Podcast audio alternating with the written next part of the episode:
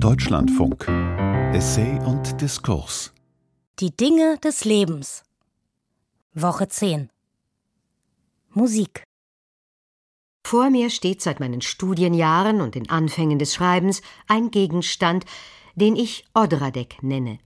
Ein Rätselding, das aus Kafkas Erzählung Die Sorge des Hausvaters offenbar in meine Schreibewerkstatt hinübergewandert ist. Kafka beschreibt ihn als ein Ding, ein Wesen, das sich eher an vergessenen Orten aufhält, in staubigen Winkeln, an Treppengeländern, das plötzlich auftaucht und wieder verschwindet, das ohne Lungen und Atem zu sein scheint, ein bisschen verfilzt und zerlumpt, fadenscheinig, und das man wie ein Kind anspricht. Fragt man dieses Ding, wie es heißt, so sagt es Odradek. Und wo es wohne, unbestimmter Wohnsitz, und dabei lacht es. Möge es keiner weiter ausfragen und erklären wollen. Der siebte Sinn über Synästhesie. Essay von Marleen Stössel. Mein Odradek ist fraglos ein synästhetisches Gebilde. Es ist ein alter brauner Radiergummi, in dessen Mitte ein kleiner dunkelblauer Stahlnagel mit einem Messingköpfchen steckt. Dahinter ist, gleich einer kleinen Stütze, eine Messingklammer wie für die Umschläge von Büchersendungen draufgeklemmt. Und an diese Klammer sind verschiedene Garn- und Wollstücke aneinander geknotet, die ich in großen Abständen immer mal wieder ersetze oder auch mit irgendwelchen Resten, die ich nicht wegwerfen will, ansetze. Ebenso die weißen oder grauen Flaumfederchen, die ebenfalls in der Metallklammer stecken. Der lange, x-fach verknotete Faden schleift hinterher. Ich lege ihn immer in runde, schöne Wellen. Dieses seltsame, fantastische Gebilde ist für mich der Inbegriff, das Inbild, die Figur des Schreibens. Ein Weberschiffchen, der Nagelstift, sein Kapitän auf dem Wellengeflecht des Meers, in den Federchen der Wind. Im synästhetischen Bündnis der Dinge ist es dies alles zugleich. Gestalt der Urarbeit, des Flechtens und Webens, des Reihens der Buchstaben und Chiffren, des Knüpfens des Textes, der sich endlos und farbig in die Welt einschreibt und über sie hinaus, mit nachschlurfendem Faden, bis der lungenlose Atem im Namen der Dinge Ton wird und schwingt. Im Namen auch all des Vergessenen, das aus der gnadenlosen Logik des Habens und Siegens herausgefallen ist. Synästhesie, ein Wort so luftig wie ein seidenes Gewebe, rötlich schimmernd, Y und I sticken etwas Gold und Gelb hinein. Es ist ein schönes, rhythmisch ausschwingendes Wort. Selbst das für meine Ohren empfindliche Ä fügt sich mit einem bläulich-lila Streif harmonisch in das zarte Klanggebilde ein. Alle Vorsilben mit Syn oder Sym haben für mich diese gelbrot-goldene Tönung. Eingedunkelt und kompakt gerundet erscheint sie in dem Wort Symbol. Härtere Kontur wiederum gewinnt die Silbe in dem Wort Symmetrie, dem alles Gewebeartige abhanden ist. Auch der Goldton des Y hat sich im Doppel-M seiner Mitte förmlich eingedickt zu einem braun-orange, bevor die Wortform im anlautenden grünstichigen Dr der dritten, jetzt hartgelben Silbe sich scharf abgrenzt, konturiert und dann auflöst. Silben, Wörter, Namen, Buchstaben sind seit je Farb- und Klangereignisse für mich. Manchmal stofflich fühlbar in Form, Haut, Textur und Gestalt. Ebenso Wochentage, die Monatsnamen, Jahreszeiten sowie Zahlen und ihre Einheiten wie die Jahrhunderte oder Dekaden. Und immer auch Stimmen, Instrumente, manchmal auch Töne, einzelne Phrasen, Intervalle oder der Nachhall eines Musikstücks, bevor der Applaus das Klangbild zerbricht. Auch der Geschmackssinn ist betroffen. Nahrungsmittel, Getränke und Gerüche lösen stets mehr oder weniger starke Farb- und Formvorstellungen auf meiner inneren Leinwand aus, auch sie oft verbunden mit stofflich taktiler Qualität. Schwingung. Dies ist für mich das Zauberwort, das den Sesam der synästhetischen Erfahrung öffnet, den fantastischen Schatz aufschließt, der aus dem Mitempfinden, dem identischen Zusammenfall, Zusammenklang verschiedener Sinne, ihrem Miteinanderschwingen geboren wird. Ein Schatz voller Poesie, eine eigene Welt voller Reichtümer, die keiner Drogen bedarf. Diese ererbte Gabe ist ein Geschenk, das mir lange Zeit nicht bewusst, sondern selbstverständlicher Begleiter jeglicher Wahrnehmung war. Nehmen wir die Zahlen. Natürlich sind das Wesen, Wesenheiten, kleinere oder größere Persönlichkeiten mit Farben und Charakter, mir mal mehr, mal minder sympathisch.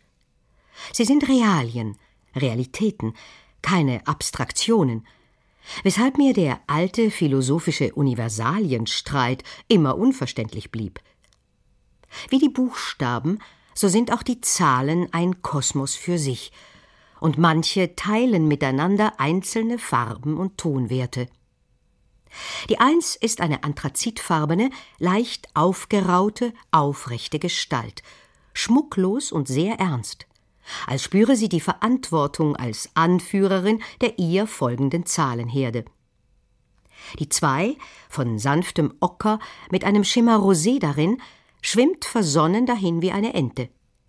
Die drei ist lilienfarben, sehr rein, sehr heilig, sonntäglich.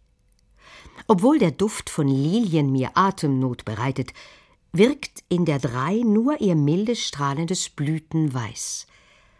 Die vier eine wichtige Lebenszahl und lange meine Lieblingszahl, ist tiefblau, Veilchenblau. Meine absolute Lieblingszahl aber ist die sieben. Wann sie die vier ausgestochen hat, oder ob sie schon immer, wie ich vermute, neben ihr herlief, weiß ich nicht. Die sieben ist grün, wiesengrün, paradiesisch grün, metaphysisch grün. Auch wenn es mir eine Weile so schien, Vier und sieben, dunkelblau und wiesengrün, sie konkurrieren nicht. So wenig wie die Veilchen konkurrieren mit der Wiese, in deren feuchten Gründen sie ihrer Entdeckung harren. Vom vierblättrigen Kleeblatt, dessen geheime Winkel Kinderwissen sind, zu schweigen. Natürlich gibt es noch mehr Lieblingszahlen, die es auch nur sein können, weil einige andere es nicht sind. So habe ich ein schwieriges Verhältnis zur Acht. Sie ist magentafarben. Eine Farbe, die zu grellem Pink gesteigert mir ein wirkliches Ärgernis ist. Ohne derartige Steigerung aber bewahrt die Acht eine gewisse Zurückhaltung. Ihr blauroter Mischton hält auf Abstand. Ebenso faszinierend wie unheimlich ist die Neun. Fast schwarz ist sie die Todeszahl. Tod und Vollendung, schwarze Verhüllung, Transzendenz. Daher die Faszination. Ein Rest von Blau wirkt noch darin. In der 910 aber hat die 9 alles Transzendente verloren. Diesseitig, ohne jeden Farbenhof, unansehnlich in ihrem stumpfen Schwarz, erinnert sie nur noch an die physische Seite des Tods. Ein Abschied. Wiederum eine Lieblingszahl ist die Zwölf mit einer weiteren Lieblingsfarbe, dem goldbraun Bronzeton. Die ockerroséfarbene 2 hat sich hier gewissermaßen vergoldet, vergrößert, gewölbt und gerundet. Statt des schwimmenden Entleins lagert hier majestätisch ein Löwe. Zugleich ist bei der 12 mehr als bei den anderen Zahlen der Unterschied wichtig, ob sie sich mir als Ziffer oder als Wort präsentiert. Im Klang sind beide gleich. Als Ziffer jedoch erscheint mir die Zwölf nur goldbraun, wie ein gebackenes Brötchen. Als ausgeschriebenes Wort aber ist die Zwölf der Löwe. Dahingelagert mit seinem schweren Rumpf und dem mächtigen Kopf mit der Mähne, der sich um den Wortleib schmiegende Schweif mit der krausen Quaste läuft sinnfällig aus im grau-lila Buchstaben F. Zwölf ein hoch sich wölbendes und zugleich in sich ruhendes Wort, goldbraun, mähnenstolz, majestätisch, wunderschön, von löwenhafter Evidenz. Das alles mag auf den Nicht-Synästhetiker kindlich, gar infantil, mitunter kitschig wirken, vielleicht aber auch spielerisch, poetisch, manchmal auch onomatopoetisch, auf jeden Fall fantastisch und leicht verrückt. Dass sich all diese verschiedenen Sinneseindrücke ungefragt, zwangsläufig einstellen und mir immer selbstverständlich waren, war mir ihre Besonderheit und ja auch ihre Verrücktheit über lange Jahre nicht oder nur halb bewusst. Vor allem betrachtete ich sie als Spiel, als poetische Kreativität, als Merkmal aller wahren Dichtung, in der ich auch ständig dafür die Bestätigung suchte und fand. Für diese künstlerische Betrachtung der Anlage wird indessen ein Unterschied bedeutsam, über den sich die Forschung, genauer die Hirnforschung, noch nicht einig ist. Anders als der amerikanische Pionier der Synästhesieforschung, Richard E. Seitowitz, unterscheidet der Hannoveraner Neurologe Hindak Emrich zwei Formen der Synästhesie, die für ihre kreative Umbildung interessant sein können. Emrich unterscheidet die genuine Synästhesie, die relativ selten vorkommt, von einer weiter gefassten, gefühlsmäßigen Synästhesie, welche die genuine wohl immer begleitet, nicht aber umgekehrt. Einleuchtend, sofern poetische oder künstlerische Kreativität ja keineswegs an eine primäre Synästhesie gebunden sein muss, diese aber sicher eine Quelle für die andere darstellt. Möglich, ja wahrscheinlich, dass dabei auch fließende Übergänge sind, so wie in einigen der Zahlenwesen, wie sie mir erscheinen. Der entscheidende Unterschied zwischen der primären genuinen Synästhesie und jener weiter gefassten Form liegt in der Tatsache, dass das Bild, die Farbe, der Klang, die der genuine Synästhet unwillkürlich mit dem Sinneseindruck verbindet und unwillentlich als deren Identität erlebt, nicht metaphorisch sind, während der Dichter willentlich seine Assoziationen erzeugen und als Metaphern einsetzen kann. Das führt auf komplizierte und bisher nicht geklärte Sprach- und Bildentstehungsvorgänge, in denen sowohl onomatopoetische, also lautmalerische Eindrücke sich mit vollständig verwandelten, das heißt mimetisch nicht mehr nachvollziehbaren Vorstellungen verknüpfen. Unsinnliche Ähnlichkeit nannte es der Philosoph und Schriftsteller Walter Benjamin, der vermutlich ein Synästhetiker war, so wie sein Vorbild Proust oder wie Nabokov, der ausführlich in seinen Erinnerungen seine graphemische Synästhesie beschrieb, oder wie die Dichter Else Lasker Schüler und Georg Trakl, vermutlich auch Goethe, um nur einige unserer großen Dichter zu nennen. Wie sehr noch weiter gefasste Synästhesien unseren Alltag und die alltägliche Erfahrung prägen, machen nicht nur unsere Geschmacksknospen auf der Zunge deutlich, sondern ebenso die Assoziationen von Rot mit Wärme und Blau mit Kälte. Farbtöne erscheinen uns daher als warm oder kalt.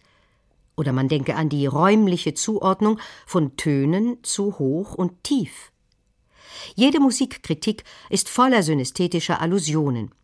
Verständlich, weil Musik von allen Künsten am wenigsten verbalisierbar ist. Zugleich lehrt uns nichts mehr als die Musik, wie sehr uns Immaterielles zu berühren vermag. Auch die Werbung hat sich längst jener unbewusst wirkenden Allgemeinsynästhesien angenommen, die uns ohne unser Wissen ständig manipulieren. Gezielt spielt sie mit jenen unbewussten Sinnesverknüpfungen, die für alle gelten, anders als die Eindrücke bei der genuin erlebten Synästhesie, die nicht übertragbar sind. Weshalb der Forscher Zeitowitz entgegen Emmerich auch nur die genuine Synästhesie als Faktum, sprich als hirnphysiologisch nachweisbares Faktum gelten lässt und ihren nicht metaphorischen Charakter betont. Nur reiner Zufall ist es, wenn einem anderen die Sieben auch grün erscheint. Jeder Synästhetiker hat so seine eigene, völlig individuelle und darum nur schwer kommunizierbare Welt, was bei vielen eine mehr oder minder ausgeprägte Einsamkeit zur Folge hat, unter der sie mehr oder minder leiden. Leiden auch, weil bei dem Versuch einer Mitteilung ihrer Erfahrung sie oft auf Ablehnung, zumindest Unverständnis stoßen. Die fast unmögliche Mitteilbarkeit auf der einen Seite, das mangelnde Verständnis, wenn nicht Unverständnis und Kopfschütteln auf der anderen, ziehen eng die Grenzen solcher Einsamkeit. Zu früheren Zeiten wurden solche Mitteilungen schnell als Zeichen einer mentalen Krankheit gewertet. Auch heute fühlen sich viele Synästhetiker als Außenseiter, empfinden ihr Anderssein, das immer auch ein Stigma ist. Amüsiert indessen erinnere ich mich der Verblüffung, die ein Freund einmal zeigte, als ich ihn nach der Farbe der Sieben fragte. Als käme ich von einem anderen Stern, so fassungslos sah er mich an. Kehrseite dieser Einsamkeit, dieser Erfahrung des Andersseins, ist der innere Reichtum, mit dem diese Anlage belohnt. Über lange Jahre habe ich sie vor allem im Echo der Kunst, der Musik und der Literatur wahrgenommen. Mich begeistert, wenn Beckett schreibt Listen to the light now. Höre dem Licht zu, horche auf das Licht, höre dir jetzt das Licht an. Eine Wendung, die keine primär synästhetische zu sein braucht, sondern schon jene poetisch weitergetriebene, verwandelte sein mag – aber doch ihrem Ursprung der verknüpften Sinne noch nahe ist.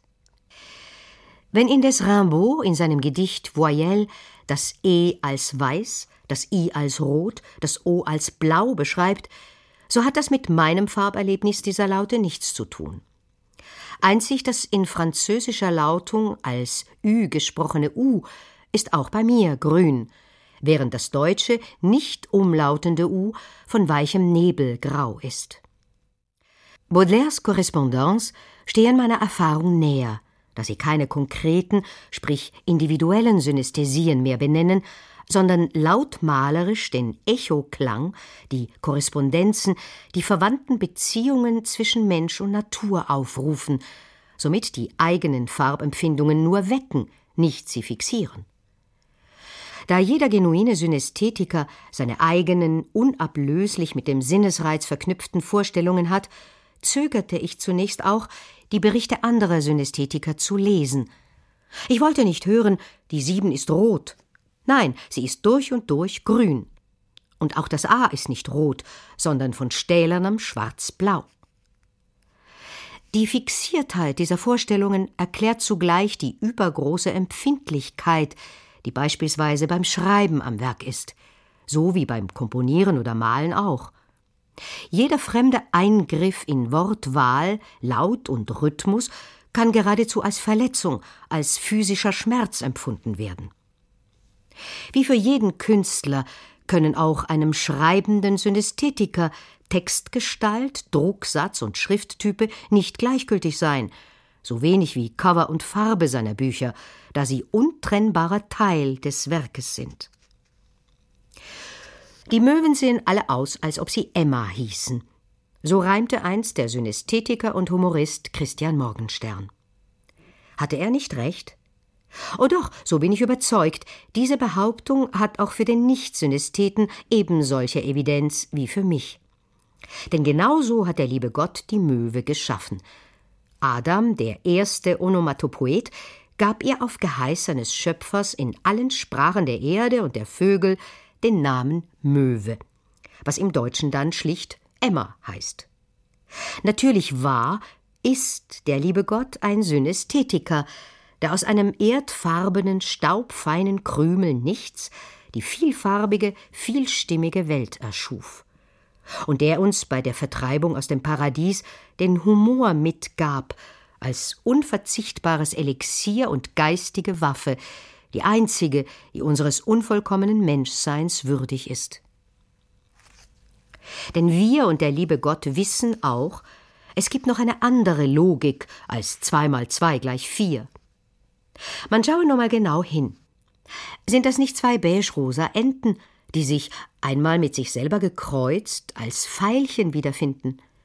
Und der Löwe, die Zwölf, hat drei Pfeilchen im Maul und sechs Enten schwimmen friedlich um ihn herum auf der grünen, paradiesischen Wiese. Verstanden? Aber man braucht es nicht zu verstehen. Man schließe nur die Augen und schaue. Formale Logik ist das eine, Schauen das andere. Phänomenologische Meditation nennt man es auch. Und natürlich versteht sich der Synesthet auch mit den Kindern gut. Soll doch jedes Kleinkind wie die Katzenjungen noch synästhetisch veranlagt sein und diese kostbare Gabe nach sechs Monaten wieder verlieren. Fraglos der Grund für die graue, trostlose Erwachsenenwelt, in der ausschließlich gilt, dass zwei mal zwei vier ist und dies die Grundlage allen Erfolgs, allen Gelderwerbs, allen Sinns.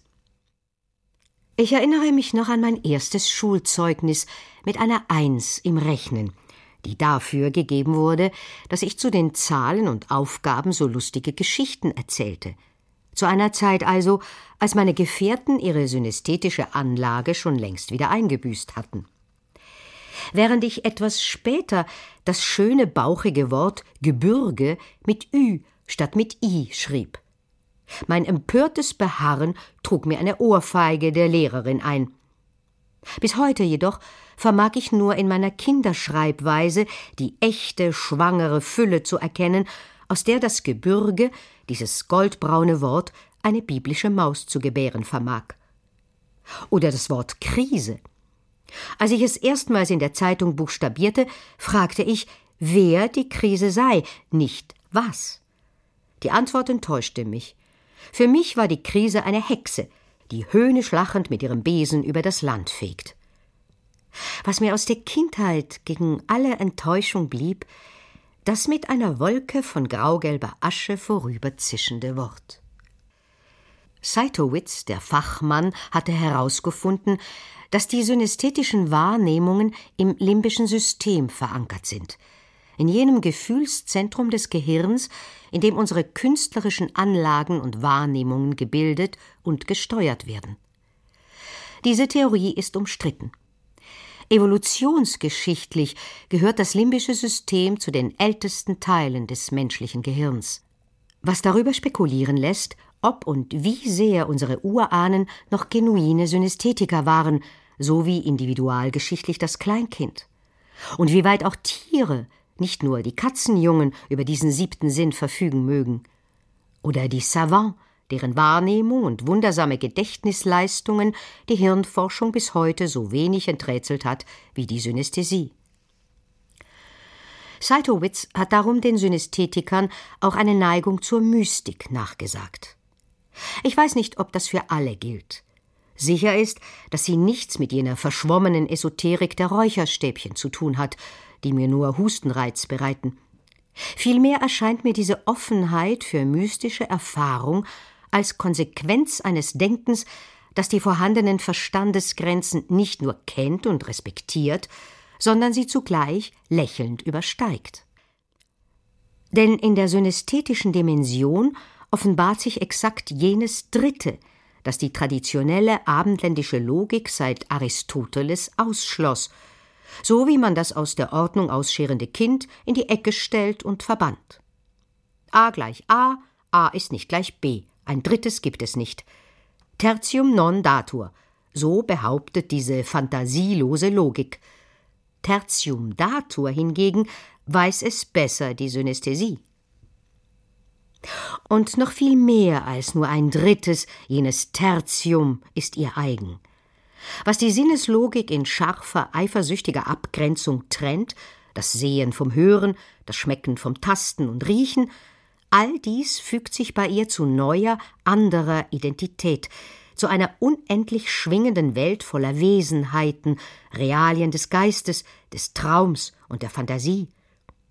Hat zwar jeder genuine Synästhet seine eigene Weltordnung, die nicht übertragbar, kaum mitteilbar und inkommensurabel ist, so treffen diese sieben Sinnesgefährten sich doch, ob bewusst oder nicht, in der Erfahrung dieses Tertium datur, das die Logik des Alltags verschiebt, buchstäblich verrückt, ja vielleicht auch in der Erfahrung eines mystisch zu nennenden Tertium datur, welches das Tor öffnet zu einer anderen Welt. In seiner jüngsten Inszenierung im Pariser Stammtheater, den Bouffe du Nord, hat Peter Brook, der Groß- und Altmeister des Theaters, sich dem Thema der Synästhesie zugewandt. Zugleich knüpft der Titel der Aufführung The Valley of Astonishment an die alte persische Sufi-Legende Attars Konferenz der Vögel an, die Brooke vor mehreren Jahrzehnten mit seinem interkulturellen Ensemble erarbeitet und aufgeführt hat. Mit diesem aktuellen Ausflug in die Hirnforschung im Zeichen der sufischen Vogelreise hat Brooke exakt die beiden Seiten der einen Medaille erfasst, jenen Nichtort, wo Synästhesie, die wunderbaren Fähigkeiten des Gehirns und Mystik sich miteinander verbinden. Inbegriff einer solchen Welt, der nicht die linear-kausale Hierarchie und Vertikalität unserer formalen Logik, sondern die horizontale, netzartig, ornamental und flächig sich ausbreitende Gesetzmäßigkeit entspricht, wo Analogien und Korrespondenzen Erfahrung und Denken prägen, wo Kette und Schuss die Koordinaten sind, Inbegriff und Bild dieser anderen Welt, Weltordnung, stellt der echte alte orientalische Teppich dar, handgeknüpft, aus Pflanzenfarben geschaffen. Für mich seit je ein synästhetisches Ereignis, das Farbe und Form, Schrift und Klang auf einmal ist.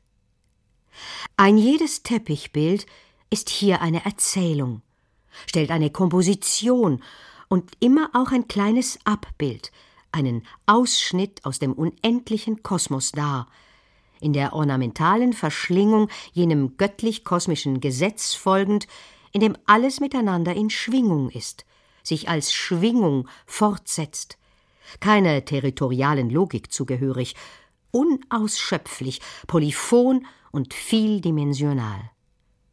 Stellen diese Teppiche zwar jeweils eigene landestypische Kompositionen dar, so reicht doch die Brücke, die sie sowohl sinnlich wie metaphorisch bilden, viel weiter als von Ost nach West, weil sie zugleich die Schwelle ist zu jener anderen Welt, in der die kriegerischen Grenzziehungen dieser Welt zunichte sind. Der Synästhetiker und ich spreche hier ebenso unerlaubt wie emphatisch im Namen meiner Gefährten, kann immer nur ein Weltbürger, ja Weltenbürger, ein Nomade dieser Welten und ihrer Grenzen, Grenzüberschreitungen sein. Nicht nur neue oder andere besondere Synapsen im Gehirn, sondern auch einen weiteren Blick, eine weiter gefasste Humanität mag man von ihnen erfahren, so wie es auf wunderbare Weise Brooks letzte Inszenierung gezeigt hat.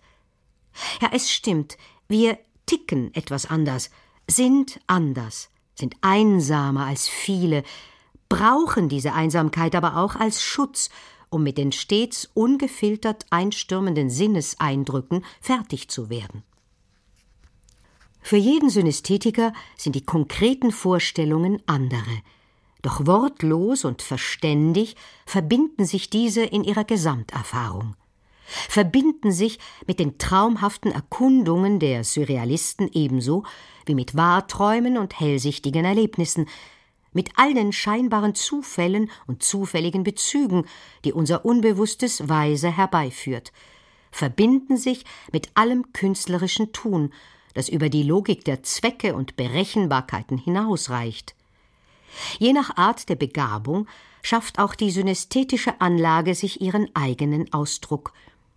Was individuell so wenig mitteilbar scheint, vermittelt sich doch im Gemeinsamen dieser Anlage, als Erfahrung eines anderen, größeren, weiteren, farbigeren, als es uns die Welt der puren Ratio und eng gesteckten Verstandesgrenzen zeigt. Auch hält Zettel in Shakespeares Traum hat es uns mitzuteilen versucht, so vergeblich wie wahr. The eye of man hath not heard, the ear of man hath not seen. Kein Zweifel, auch Shakespeare war, wer auch immer er war, ein Synästhetiker.